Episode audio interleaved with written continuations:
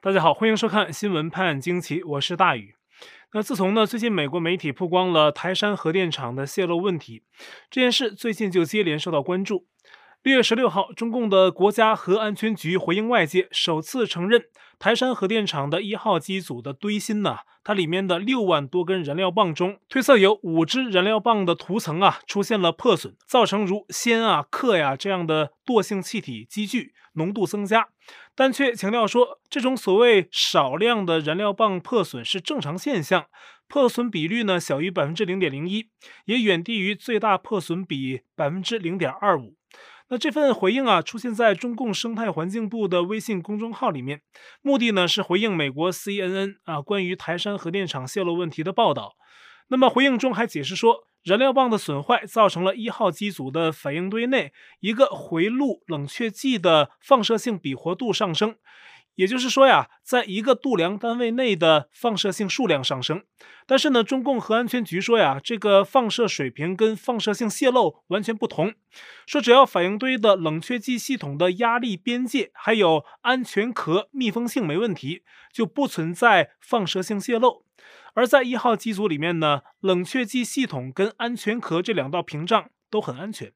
周边环境监测也没发现异常啊，最后得出结论说呀，以上信息证明台山核电厂没发生任何泄漏啊，这都是中共核安全局的说法。简而言之呢，咱们把中共核安全局的话总结一下啊，他的意思就是说，台山核电厂的一号机组出现了微不足道的常规问题，没造成任何泄漏。而且呢，核安全局的声明里还有这样一句话，我刚才呢没提到啊，他说台山核电厂的运行安全有保障。这句话呀，跟中共在去年中共病毒爆发前的“可防可控”四个字何其相似。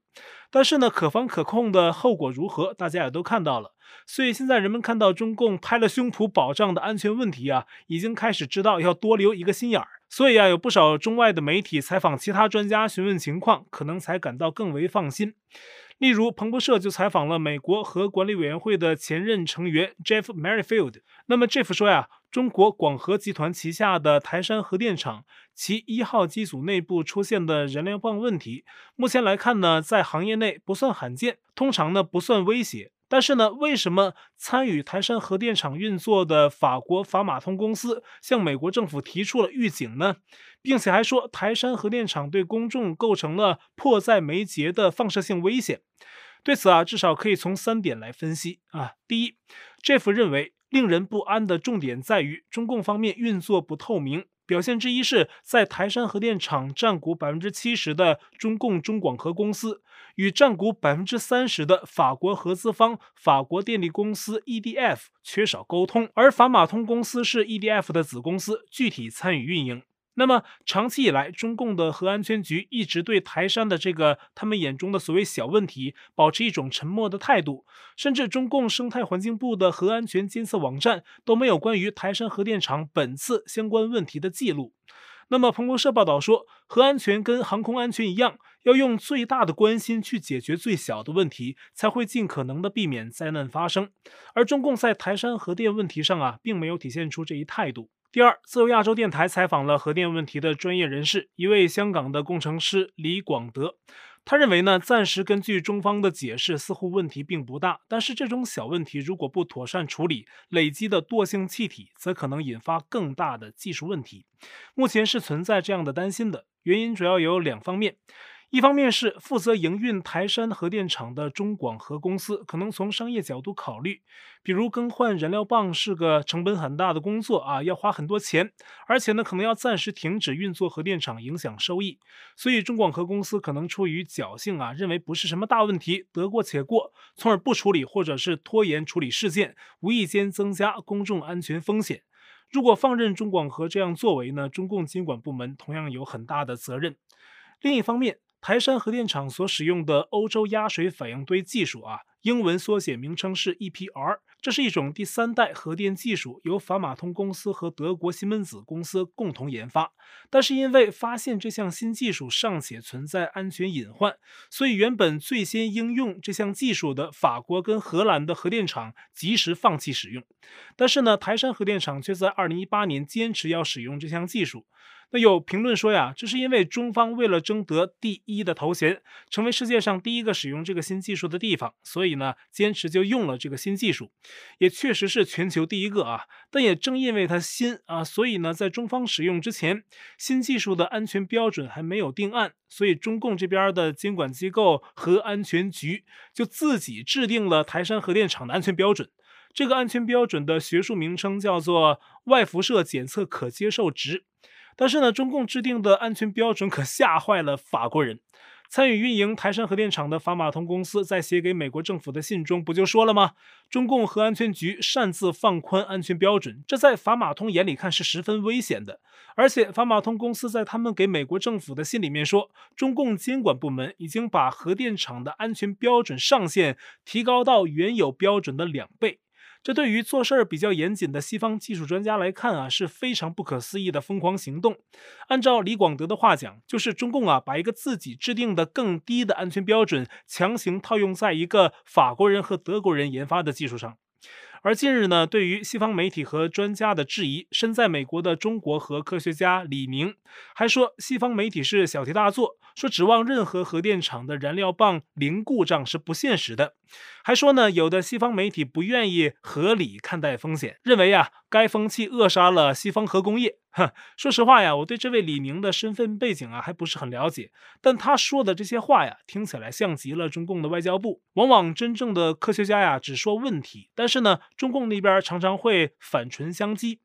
这位李明啊，还提到说，燃煤发电厂排放的放射性物质比核电厂还多。哼，他的意思是说呀，对于台山的这次事件，不用大惊小怪。但像我刚才跟大家介绍的啊，香港的工程师李广德提出了两方面怕问题恶化的担心：一是中共企业为了商业成本拖延处理问题；二是呢，台山核电厂应用的是之前被法国和荷兰弃置未用的有隐患的新技术，而且呢，安全标准一改再改。它跟李明的观点相比之下，哪一个更符合科学严谨以及重视人命的态度？我想呢，各位自己都会有结论。那么现在呢，我跟大家谈到了为什么法马通公司说台山核电厂有迫在眉睫风险的两点原因。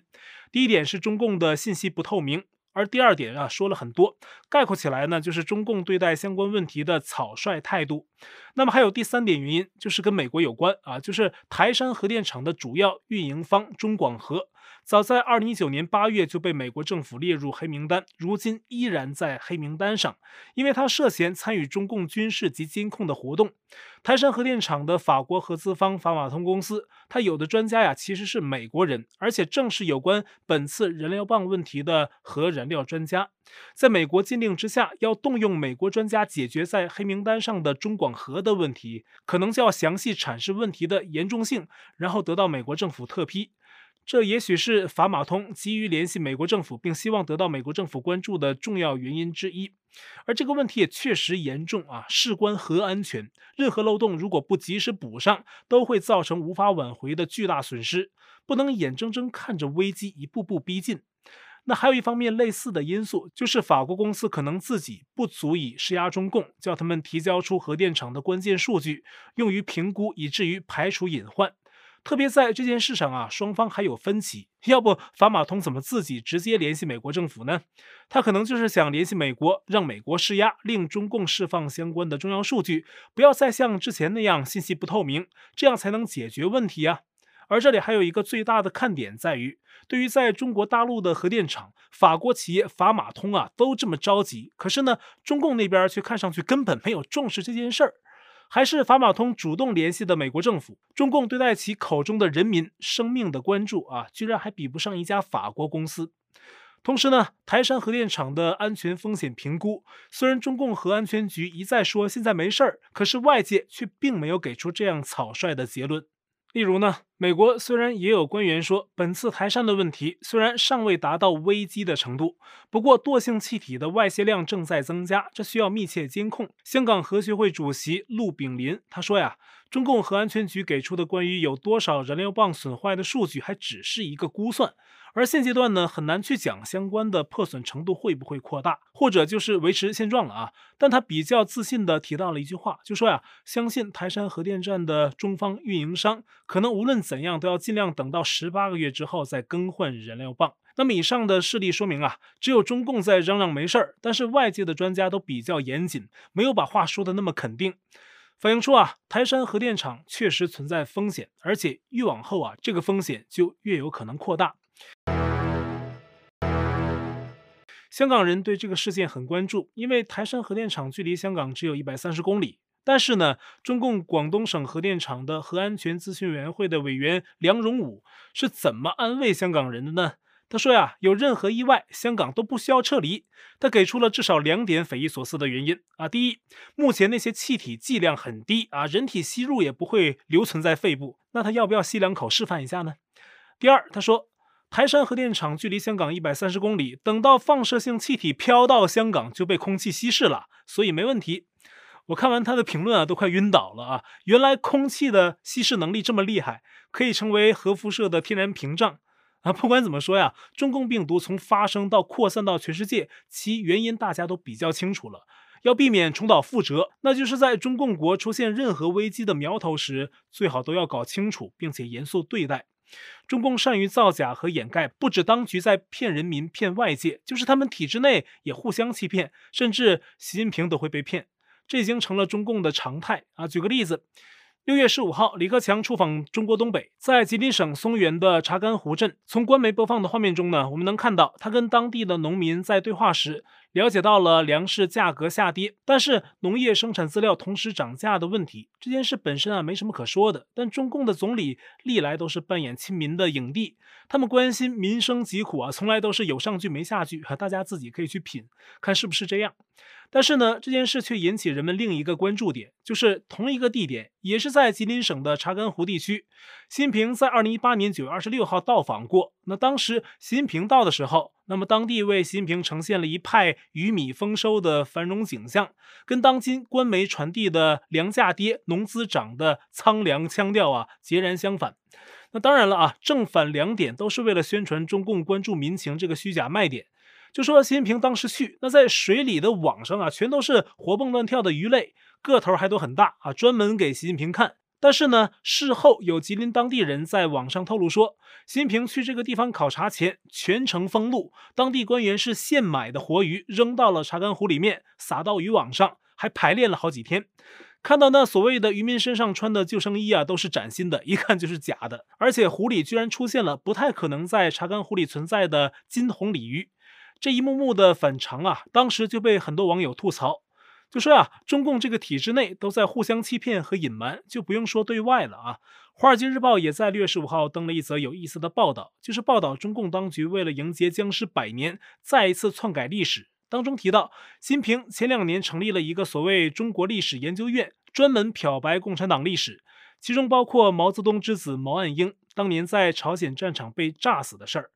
大家都熟悉的版本是毛岸英当时啊不理会彭德怀的军令，在户外擅自点火做蛋炒饭，结果被美军轰炸机发现目标，扔下炸弹去见了马克思。结果呢，现在习近平的中国历史研究院把故事改为美军是因为发现了毛岸英所在的指挥部无线电信号而将其炸死，还说这是根据解密电报还有目击者的说法。啊，当然了，被漂白的历史还不止这一点，好多历史都在继续篡改。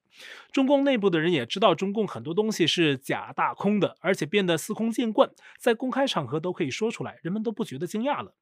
大陆经济学者郑祥洲最近就有一段在大陆的演讲短片被人们转发，他说道：“中共官员在公开场合不能讲真话，也不能讲假话，因为呢，说两种话都可能出问题啊。”这是他说的哈。那么，所以啊，中共领导愿意讲废话，越大的官越会讲废话。那么讲废话，怎么有时还有掌声呢？郑祥洲就说了自己的见闻。他说自己在北京的大会堂开会，发现每次掌声都是从秘书处那里开始响起。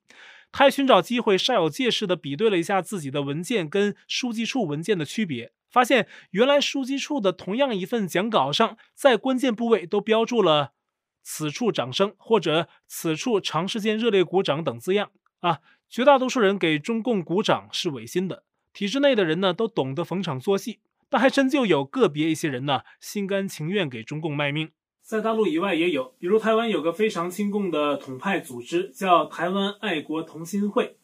其现年七十七岁的会长周庆俊，在台湾是出了名的中共打手。他原本是大陆人，后来偷渡到香港啊，最后到台湾入籍中华民国，但一直跟中共有着千丝万缕的联系。两千零三年，女演人士曹长青发表挺台言论，周庆俊带着他爱国同心会的成员在台北圆山饭店跟曹发生了肢体冲突，因此呢，周庆俊被台湾警方拘留了二十天。在那以后，周庆俊又经常在台北一零一大楼前骚扰常年在那里向大陆游客及台湾民众讲解法轮功真相的法轮功学员，经常去骚扰，甚至呢有暴力攻击行为。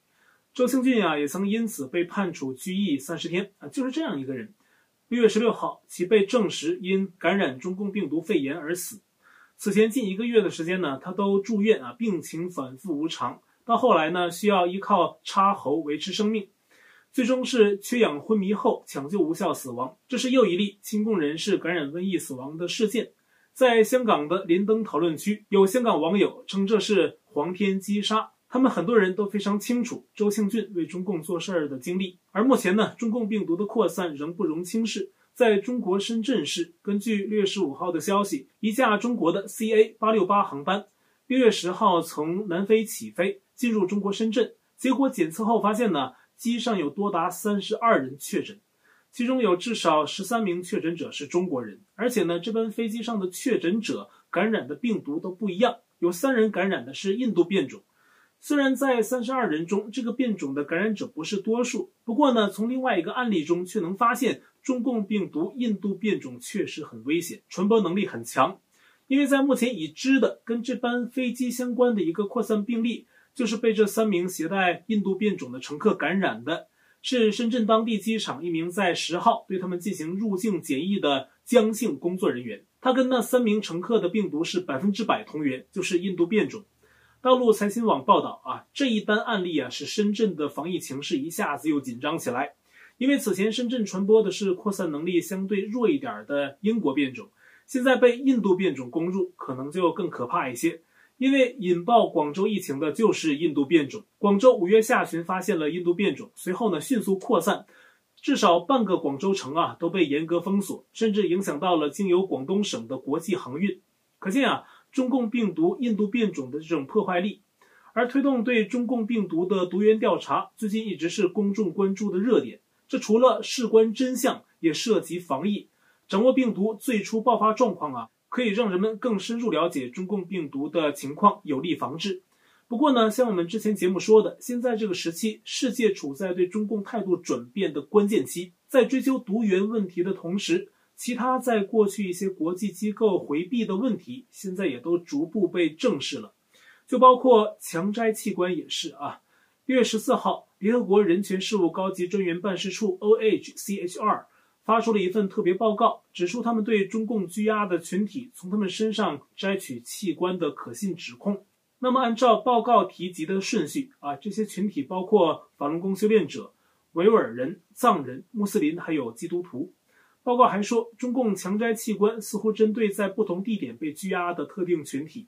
这些群体成员呢，通常没有得到逮捕原因的解释或被出示逮捕令。而后，在未经他们同意的情况下，强行接受血液检查，还有器官检查。相关的检查数据结果，比如超声波还有 X 光检查啊，都会被登记在中共的一个活体器官的数据库中，为的是今后给需要器官的人匹配器官型号。那报告更具体说出，最常见被摘取的器官包括心、肝、肾、眼角膜等等。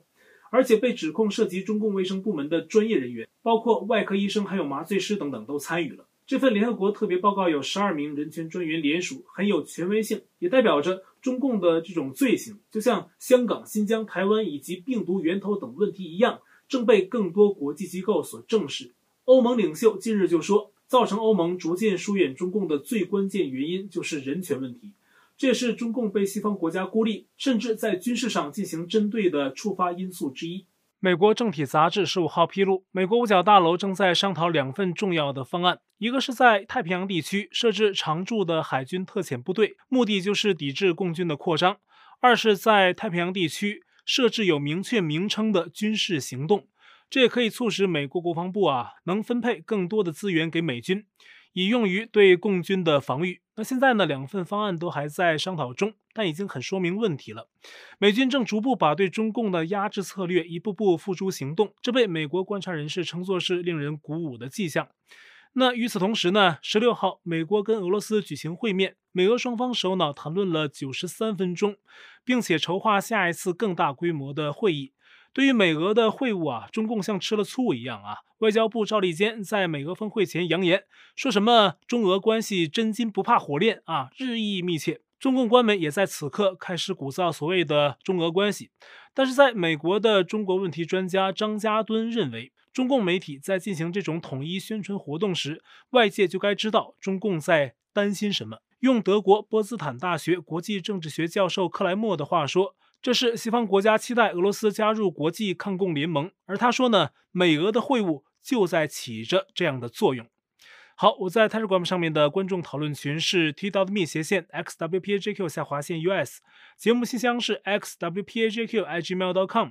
还有我的会员网站网址是大宇 u s dot com，也欢迎您订阅本频道并点击小铃铛获得节目发布通知。那今天节目呢就到这里，感谢您的收看，我们下期再会。